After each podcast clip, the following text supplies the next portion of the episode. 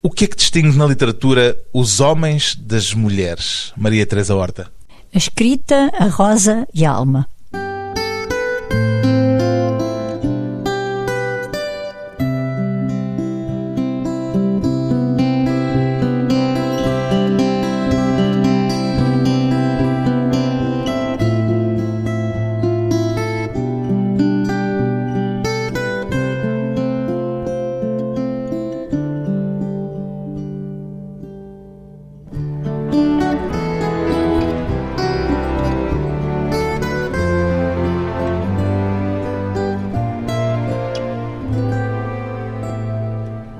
Maria Teresa Horta, 76 anos, escritora. O que é que seria diferente na sua vida sem a poesia, Maria Teresa Horta? Tudo. Absolutamente tudo. Não faço ideia como é que seria. Sei que seria diferente porque eu sou a minha poesia, porque eu faço poesia desde muito nova e não sei como é que era possível existir sem esse meu lado que é avassalador em relação à minha vida e em relação a mim própria. Não lhe chegava a poesia dos outros? Não, não chega de maneira nenhuma. Não, não é possível calar as palavras que andam atrás de mim, que me sussurram ao ouvido e me acordam às vezes de noite. Escreve todos os dias? Todos. Falo por disciplina ou é, digamos, qualquer coisa que aparece de forma natural? Aparece de forma natural, aparece quando eu não estou à espera, aparece quando, digamos, até às vezes não é muito conveniente aparecer. Um, e nessas alturas, quando não é conveniente, o que é que faz? Toma nota à pressa? Tomo nota sempre. Eu tenho sempre papéis comigo dentro dos bolsos da mala, em todo o sítio, pequenos papéis, escrevo em todo o sítio, nem que seja só uma palavra, uma frase, um verso. Agora, disciplina existe na ficção, tem que existir uma disciplina e, e essa disciplina é muito difícil porque eu sou uma pessoa indisciplinada. E na poesia há algum tipo de disciplina? Na poesia há.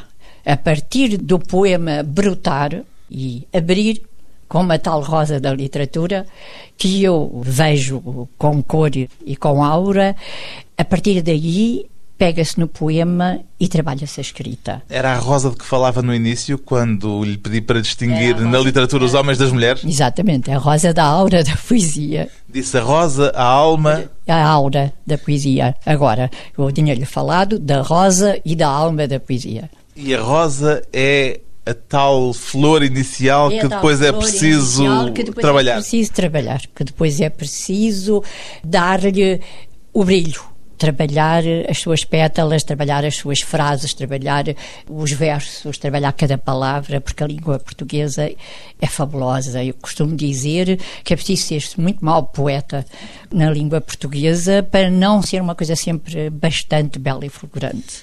Onde é que se sente mais realizada enquanto escritora? Na poesia ou na narrativa? Sabe que eu nunca percebi como é que isso se resolve dentro de mim.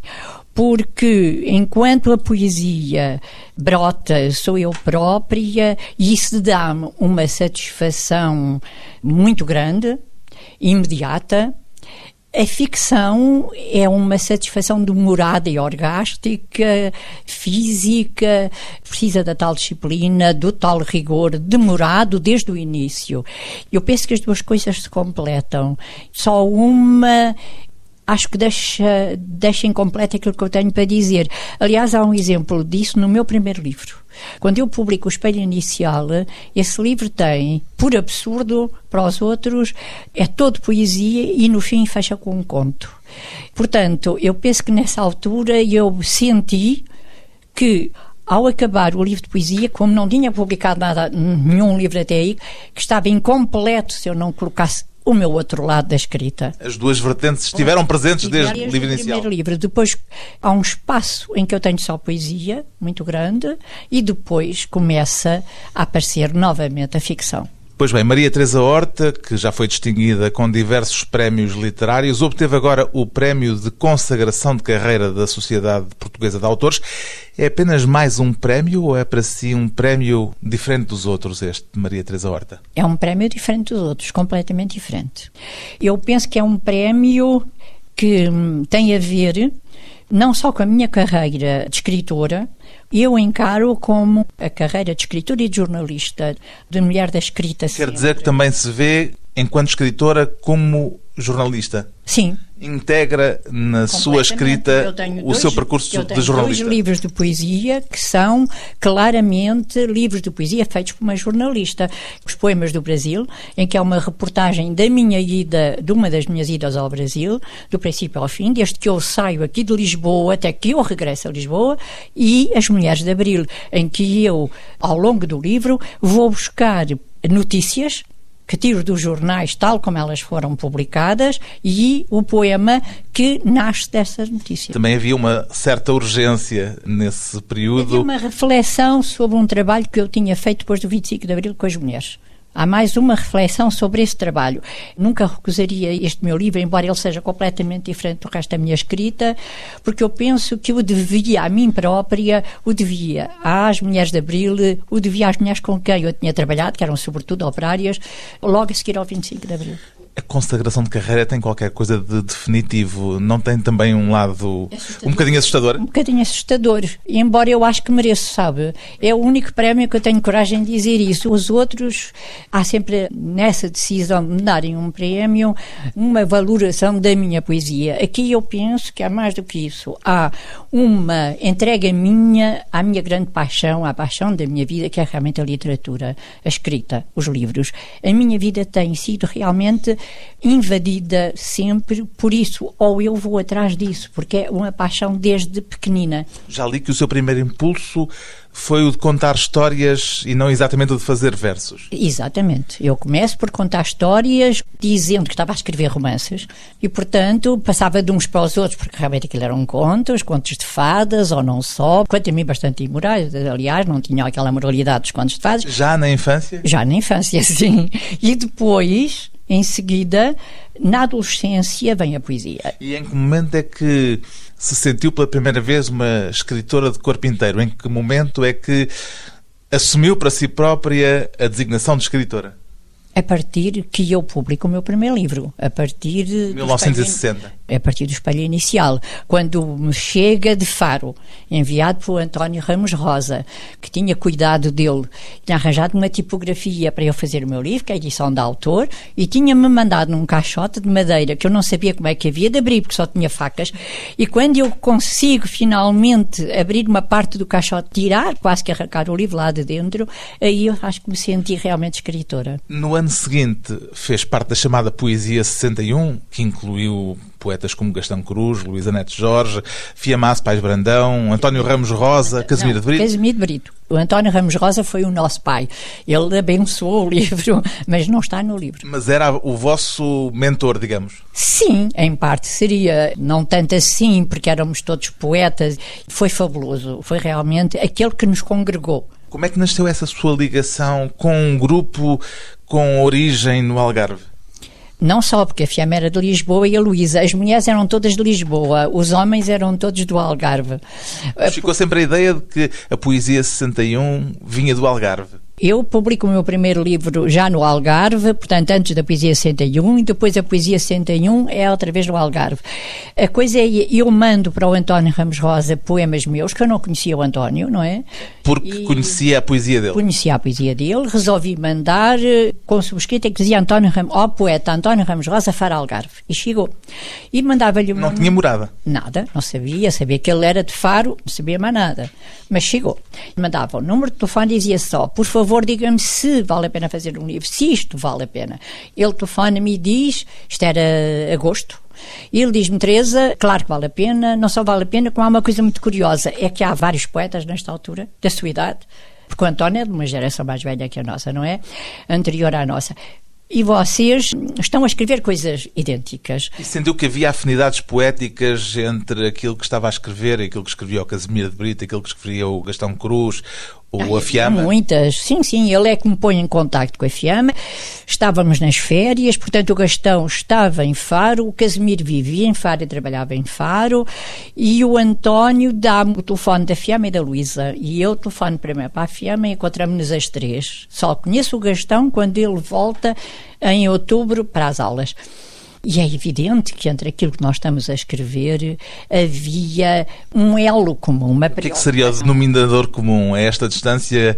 Onde é que o vê? Que era um pouco um corte com a poesia feita até então, ainda perto ou ainda nimbada por um tom vinha do surrealismo e que liberta e que faz um corte radical com aquela poesia que se poderia chamar neorrealista. A liberdade livre, Portanto, como dizia o Ramos Rosa. A liberdade livre. Aquele lado de escrevemos livremente, escrevemos aquilo que nos vai dentro de nós e dar muita importância à parte formal havia, da nossa parte, uma particular importância à parte formal. Ainda sente algum tipo de afinidade especial com esses seus companheiros literários iniciais? Ai, completamente. Sim, sim. Aliás, fez-se uma grande amizade entre mim e a Fiamma, sobretudo entre mim e o Gastão também ao longo dos anos, e há um, uma conivência grande, e havia, claro. Eu, aliás, gosto muito de trabalhar com outros poetas, com outros escritores, caso das novas cartas portuguesas, o cinema, caso com o António Macedo, a música com os compositores, o António Sousa Dias e com o António Chagas Rosa. Isto tudo é para lhe dizer que eu gosto de trabalhar a poesia com outras artes. A literatura não vive isolada. Depois de uma breve pausa, voltamos com Maria Teresa Horta e a literatura no feminino.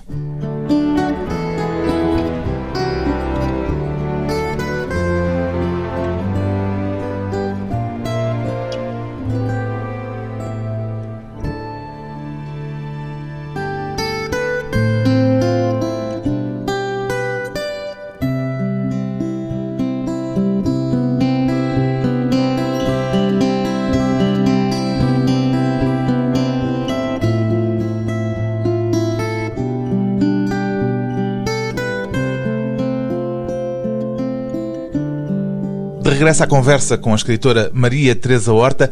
Em que momento da sua vida, Maria Teresa Horta, é que tomou consciência de que a sua condição de mulher era fundamental naquilo que escrevia? Um pouco antes de publicar, uns, pai, um ano antes de publicar eh, A Minha Senhora de Mim.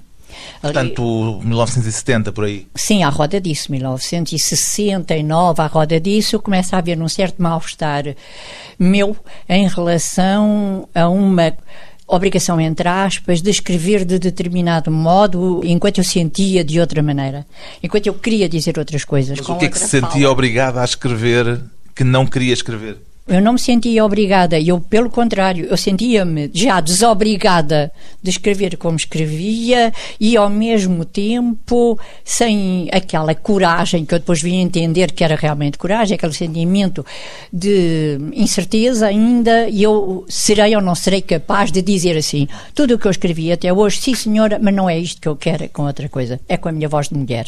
Já ouvi dizer que foi decisiva para si a leitura da Simone de Beauvoir. Foi por essa altura? Não. A Simone de Beauvoir muda a minha vida e aparece quando eu tenho 15 anos e leio o 12 sexo às escondidas do resto da família. E depois ficou a fermentar até essa altura em que se deu conta de que a sua voz poética, a sua voz literária não estava a ser não. exatamente aquilo que estava a escrever? Eu acho que não. Eu acho que a Simone de Beauvoir teve constantemente, eh, eu tive constantemente ao lado da Simone, do livro da Simone ou das palavras da Simone, para tirar coragem, digamos, dessas palavras dessa mulher. Ou seja, ela era mais ou menos um aval que eu precisava para poder dar o salto num país completamente trancado dentro de si, fechado em relação às mulheres, moralista, católico, retrógrado e que obrigava as mulheres a um determinado tipo de comportamento. Mas disse-me que a sua descoberta, digamos assim, aconteceu pouco antes da Minha Senhora de Mim, Aconte... portanto,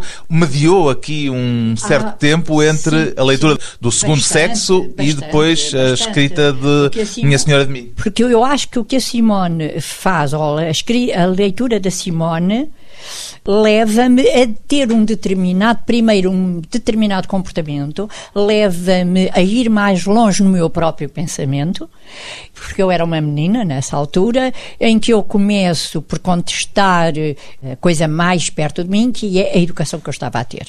E, portanto, isso tem mais a ver com o meu dia a dia, como o cotidiano, dizer não quero ir mais à missa, não acredito, não quero que me leva a uma discussão teológica com o padre com que eu me confessava e que a partir dessa altura vai mudando o meu comportamento, me faz aproximar da política com algo de romanesco e romântico que me acontece.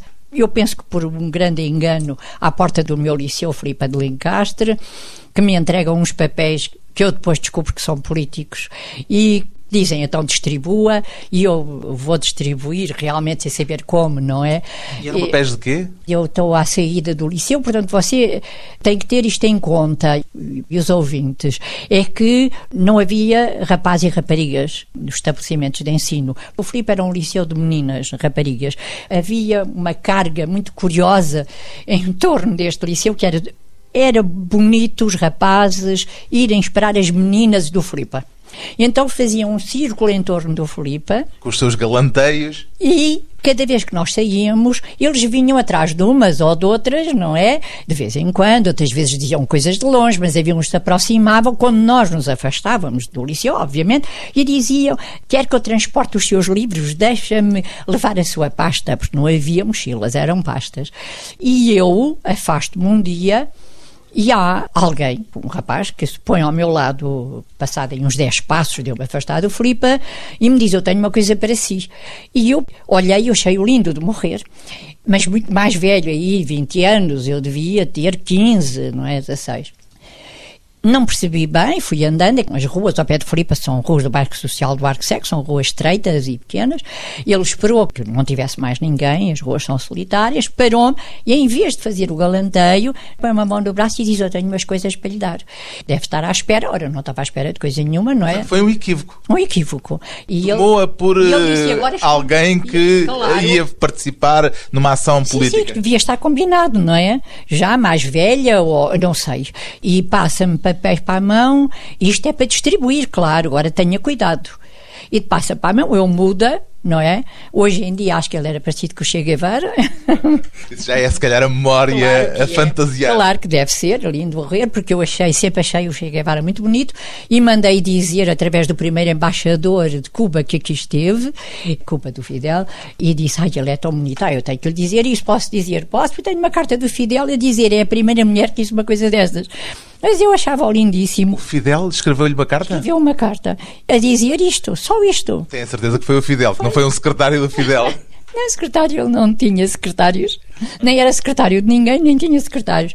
E então, aquilo que eu lhe digo é, nessa altura, o que a Simone de Beauvoir me dá é lastro para isto. É dizer isto que eu penso, isto que eu acho, não se só eu achar. Há esta mulher espantosa que acha. E isso foi uma espécie de, de encosto. Que Carta de alforria. Da, sim, uma Não cheguei a perceber que organização era essa que os papéis. Nem eu. Não faço a mínima ideia se era o Partido Comunista. Mas leu os papéis. idade, claro, ai não.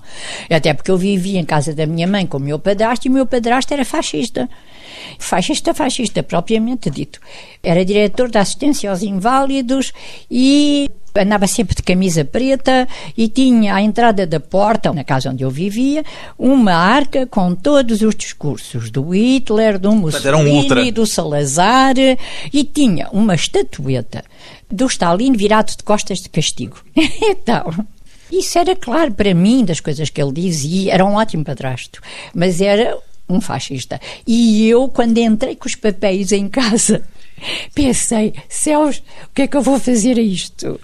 Porque entrava na toca do lobo, com aqueles papéis, meti-os debaixo da cama e no dia seguinte comecei a imaginar como é que eu podia distribuir aquilo clandestino sem ser apanhada mas tinha que o fazer, era uma questão de honra. Eu tinha aceitado os papéis, aí como o Filipe de Lencastre ficava em caminho, eu vivia ali assim na Avenida de Madrid, quando cheguei à Praça de Londres, que era assim uma coisa mais afastada, uma espécie assim mais larga, mais moderna, fui a todos os prédios onde não via porteiro. Tocava para o último andar e subia até ao primeiro, mas não subia a pé, claro. E aí metia por baixo da porta e fugia a correr. E assim se iniciou a e, sua atividade política. Exatamente, e assim distribuiu os papéis todos, não é? Com muita honra naquela altura. E ansiosa, porque no dia seguinte ele me fosse perguntar. Havia sempre um dia seguinte. E ele nunca apareceu? Nunca, até hoje. Se calhar até é bom, porque se calhar não era nada parecido com o Che Guevara, nem lindo de morrer, não é? A Maria Teresa Horta tornou-se depois uma espécie de ícone do feminismo em Portugal. Agrada-lhe esse papel? Não, nem me agrada nem me desagrada, sabe como é? Eu acho é que fui das primeiras mulheres que depois do 25 de Abril, porque as pessoas outro dia perguntavam, mas as mulheres faziam muitas manifestações antes do 25 de Abril nem os periquitos podiam fazer manifestações, ou seja, proibido, ninguém podia fazer manifestações. Portanto, as mulheres não faziam coisíssima nenhuma, as mulheres nem existiam em Portugal, era uma sombra dos homens. Portanto, o que aconteceu foi que depois do 25 de Abril há uma reflexão nas novas cartas. Embora, durante todas as novas cartas, nunca nós tivéssemos falado umas com as outras em feminismo. As Novas Cartas Portuguesas é um livro publicado em 1973 pela Maria Teresa Horta, pela Maria Isabel Barreno e pela Maria Velho da Costa. É um conjunto de 120 textos de aspecto literário muito distinto. Estavam à espera das complicações que esse livro viria a trazer-vos? Estávamos. Sabíamos que podia ser muito complicado. Estávamos todos, todas as pessoas que rodeavam. Eu lembro-me que nós tínhamos sempre um encontro, tínhamos dois por semana, íamos almoçar, como já íamos até aí, juntas, e depois tínhamos um encontro para discutir as novas cartas. Mas nunca falaram de feminismo, era como estava a dizer? Não, nunca. Nunca. Nunca. Não há a palavra feminismo nas novas cartas portuguesas? Não, não há nem uma única vez. Entre nós, eu era feminista, a Isabel Barreno era feminista. Era e é feminista, eu era e sou feminista. As nossas conversas que nós tínhamos sobre o feminismo não eram as conversas, as tais que eu lhe falei, que tínhamos todas as semanas sobre as novas cartas, sobre a feitura das novas cartas. Excluiu por alguma razão a Maria Velho da Costa ao definir-se como feminista e a Maria Isabel Barreno como Sim, feminista? Porque a Maria, penso que, que não, não seria honesta a minha parte dizer que a Maria Velho da Costa é uma feminista se ela diz que não é. Embora na sua prática diária, e isso eu já lhe disse várias vezes, na altura dizia-lhe, ela seria até a mais feminista de nós todas.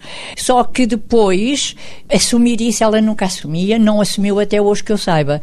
Portanto, não é justo nem é honesto. O livro foi proibido e mandado destruir ao fim de três dias. Qual foi o o aspecto mais difícil de toda essa situação que viveram e que foi interrompida, digamos assim, pela Revolução, porque senão teriam sido julgadas e provavelmente teriam sido condenadas. a ser julgadas. Nós estávamos à espera só que o juiz desse a sentença. E, entretanto, mete-se o 25 de Abril e, e, o processo das Três Marias prescreve. Das Três Marias. Não, não prescreve.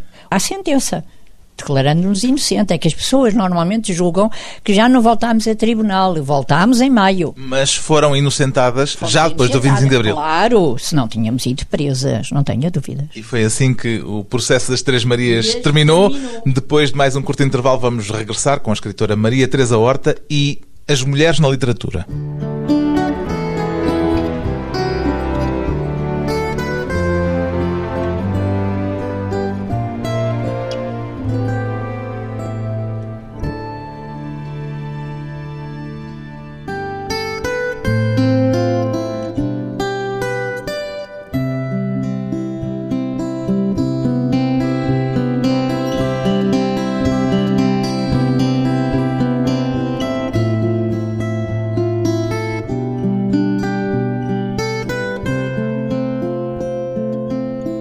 Convidada hoje para a conversa pessoal e transmissível a escritora Maria Teresa Horta, distinguida com o Prémio de Consagração de Carreira da Sociedade Portuguesa de Autores. Ser mulher na literatura ainda é uma desvantagem hoje, Maria Teresa Horta? Ah, hoje não tanto. Penso que não. Hoje penso que não apesar de haver sempre, como se houvesse sempre uma certa tolerância das mulheres serem publicadas. Há sempre uma ligeira desconfiança. Eu não estou a falar só em Portugal. Hum? Estou a falar em, em, vários países do mundo, se não em todos. Há sempre ainda uma certa desconfiança e há sempre uma valoração da escrita masculina maior, há sempre uma citação dos nomes dos escritores e dos livros dos escritores. Porque é que lhe parece que isso acontece? Mulheres. Exatamente, porque a mulher continua a estar um degrau abaixo, digamos assim, na literatura, na arte de uma maneira geral, assim como na política também, basta olhar para os governos que tenham passado pelo nosso país, todos eles As mulheres são um pingo de água num imenso oceano masculino. Essa diferença de género deve-se à atitude masculina, deve-se a uma espécie de cultura, mentalidade social? Deve-se a mentalidades, claro. As mentalidades foram fomentadas pelos homens, porque as mulheres não têm nada a ver com a maior parte das coisas que se fizeram até hoje, quer mentalidades, quer correntes políticas, quer correntes filosóficas, quer seja o que for até há bem pouco tempo. Porque a mulher desde sempre foi proibida, marginalizada na sociedade, empurrada para casa, como diz aquele ditado português, ao homem a praça, à mulher a casa. E isto, na realidade, determina o lugar da mulher. Parece-lhe que, que há graus de exigência diferentes na literatura para homens e para mulheres? Não, não há graus de exigência diferentes. Há é ainda redutos masculinos dentro da literatura, como, por exemplo, a poesia ou a escrita erótica de uma maneira geral. E isso continua dentro da literatura a ser um lugar privilegiadamente dos homens. Mas as mulheres, se quiserem, podem, evidentemente, podem, escrever o podem, que entenderem. Podem agora, claro. Na altura, quando eu comecei a escrever. Não, estamos a falar não, agora de hoje. Não. Agora, mesmo noutros países, a mulher continua a ser um é que nós não podemos separar a escritora da mulher. Não podemos separar a escrita do seu cotidiano. Quando uma mulher tem uma obra determinada, isso reflete-se seja ela qual for, na sua vida. Reflete-se no seu cotidiano, reflete-se nos amigos, naqueles que a rodeiam, onde ela está inserida. E, nos homens pode-se dizer o mesmo. Exatamente. Só que eu estava-lhe a dizer, a, a pôr o contexto para lhe dizer em seguida que a poesia erótica, a mulher, se na realidade tem uma obra intensamente erótica, é o meu caso, eu tenho tanta poesia erótica que faço uma antologia de poesia erótica que tem 200 e tal páginas, portanto, quando esse peso da poesia erótica então é muito grande, há um certo incómodo à sua volta, além de que Agora, estou-lhe a falar agora, além de que para trás houve violência, eu apanhei, fui espancada na rua por homens por causa de um livro chamado Minha Senhora de Mim. Mas as coisas mudaram. Mudaram, Concorda claro que, que mudaram. Se alteraram claro bastante. que mudaram. Quando as pessoas me perguntam assim, mas quem é que teria batido a PID? Não. Eu penso que a PID tinha outro tipo. A violência era de outro género, não é? Eu acho que foram. Eh, talvez a Legião, não é? Isso é mais típico da Legião. Agora, eu apanhei e foi de uma violência tremenda. Tive que tirar o telefone que estava no meu nome do meu nome. Nós lá em casa, eu, nós é eu, o meu filho, que tinha sete anos, e o meu marido foi uma coisa bastante violenta, porque era a qualquer hora do dia e da madrugada e da noite eu era descomposta e eles também diziam coisas horríveis ao meu filho sobre mim, um miúdo, uma criança. E mesmo no jornal, na capital onde eu trabalhava, a telefonista tinha que fazer uma triagem, que em seguida passava para o Rogério Fernandes, trabalhava ao pé de mim, que por seu lado fazia uma triagem até chegar a mim, porque eu era chincalhada de tudo, tratada da maneira mais horrorosa que há. Ora bem, isto é antes do 25 de Abril. Depois do 25 de Abril as coisas mudam radicalmente para as mulheres. Mas, de qualquer maneira, dentro da literatura há uma cotada masculina. Há estereótipos ainda? Há. E há uma cotada masculina. E essa cotada masculina, dentro da literatura, é a poesia e a escrita erótica, de uma maneira geral. Em Portugal há muito pouca escrita erótica, mas a que há foi sempre masculina. Porque quando se fala da Flor Bela, a Flor Bela não tinha poesia erótica, tinha uma poesia amorosa, ardente e corajosa. Muito corajosa. A Natália, a mesma coisa, mas não era poesia erótica. E, portanto, quando eu começo a fazer poesia erótica, a reação é naquela altura muito violenta e hoje em dia há um certo mal-estar. Eu vou-lhe dizer, quando eu publico o meu livro Destino, talvez o livro que tem menos poesia erótica, eu notei que havia um entusiasmo tão grande em torno do livro, mesmo de familiares, amigos, primos, tudo, que diziam... Achou isso mau sinal? Eu disse, mas o que é que se passará? E resolvi ir ver o que é que... Mas que coisa tão estranha, está tudo de acordo, está tudo tão entusiasmado. Era o que? Alívio?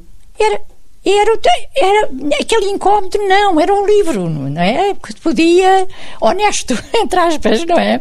Porque isto é um Estavam pouco... aliviados por não encontrar Porque lá a, a vertente erótica. Exatamente, eu acho que isto é um pouco assim. O erotismo na mulher ainda há ali aquele equívoco de quem é ela. Oh, eu vou lhe dizer uma coisa: as novas cartas portuguesas, que têm poesia erótica e que têm um componente de literatura erótica grande, e crítica, aliás, passando pela sexualidade, era tal maneira a ideia de quem são estas mulheres que escrevem isto, apesar de tudo, não é? Que o Vasconcelos, e eu não estou a dizer isto como crítica, porque eu tenho uma grande admiração por Vasconcelos. O Vasconcelos perguntou à Maria de Lourdes Pintacilgo: Oh, engenheira, diga-me uma coisa, conhece as Três Marias? Ela disse: Conheço muito bem. Elas são mulheres honestas. Ora bem, ora cá estamos nós. Elas são mulheres honestas. Elas escrevem, mas são mulheres honestas. O que é que ele queria Elas... dizer por honestidade? Ora bem, o estereótipo das mulheres honestas. A mulher honesta tem que cumprir determinados estereótipos. Não é andar a escrever livros, primeiro. Segundo, não é andar a escrever determinado tipo de livros, literatura, crítica. O que é isto? A pergunta é esta: o que é isto? Quem são estas mulheres que escrevem e que pela primeira vez escrevem poesia? gabando, tendo como musa um muso e falando do corpo do homem. Mas vou-lhe dizer o que eu acho que escandaliza mais nas coisas que eu faço: não é o cantar o corpo do homem, é eu falar da própria sexualidade das mulheres. É eu dizer, não, não é assim.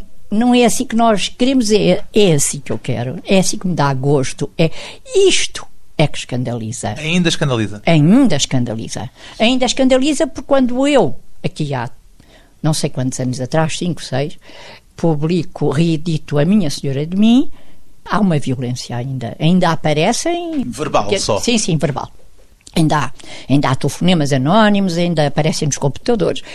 Nos computadores já aparece anonimamente, claro, mas ainda aparece. Qual é a grande causa do feminismo nesta segunda década do século XXI, Maria Teresa Horta? A grande causa do feminismo é, na realidade, querer a igualdade assumindo a diferença. Porque o que aconteceu durante muito tempo desde o sufragismo, que nós não estaríamos os dois aqui a falar eh, se não fossem as sufragistas, quem eu tenho um encantamento muito grande por elas e uma total e completa admiração, e sou grata, e todas as mulheres o deveriam ser, é que, na realidade, elas criam uma igualdade. Elas criam o voto e as pessoas, curiosamente, sempre falaram que elas queriam o voto, mas nunca falaram outra coisa. É que as sufragistas criam o direito à instrução, o direito ao saber, o direito às mulheres entrarem nas faculdades, nas universidades, o direito à luz, o direito às luzes da Revolução Francesa, o direito ao conhecimento. E isso é sempre anulado, bem sempre as sufragistas criam o direito a voto. Sim, criam, mas também criam o direito à instrução, portanto, ao saber. o que me estava a dizer é que hoje o feminismo bate-se pela igualdade na, na diferença. diferença. Na diferença. Assumir a diferença e querer outra coisa, ser realmente o outro lado da vida. É por isso assim. que, que há tempos, numa entrevista, a Maria Teresa Horta dizia que é precisamente o contrário daquilo que as pessoas imaginam das mulheres feministas? Eu sou. Se as mulheres feministas são exatamente o contrário, de uma maneira geral. Há um estereótipo da feminista? Ah, ah, sim. A mulher que não gosta de homens, a mulher que é feia e por isso é que é feminista, a mulher que não gosta de homens, a mulher que não tem filhos, não tem família, a mulher que se bate contra o homem porque não gosta de homens. De onde, logo, ora bem, aí nasce o equívoco. Ou é uma depravada ou então é lésbica, porque se não gosta de homens, gosta de mulheres. Se não gosta de mulheres, as pessoas não percebem, na verdade, se é feminista é uma questão, é uma luta política, não é? E é também uma questão filosófica. E, portanto, não tem nada a ver com o é bonito ou é feio, o ama ou não, ou é amado. Eu sou uma mulher que ama o mesmo homem com uma grande paixão, há 50 anos, exatamente, faz 51 anos amanhã, que nós eh, dissemos aos dois que nos amávamos até hoje, só que isto não quer dizer submissão. Isto não quer dizer pertença. Eu não sou dele, assim como ele não é meu. O que é ser mulher hoje, Maria Teresa Horta? o ser mulher hoje é o que nós todos eh, sempre pugnamos por ser mulher, é ser mulher com todos os direitos e todos os deveres, todas as obrigações, mas também serem tratadas do mesmo modo e terem as mesmas opções, completamente. Uma mulher que se tornou um símbolo do feminismo em Portugal, poeta, contista, romancista, Maria Teresa Horta foi distinguida com o Prémio de Consagração de Carreira da Sociedade Portuguesa de Autores.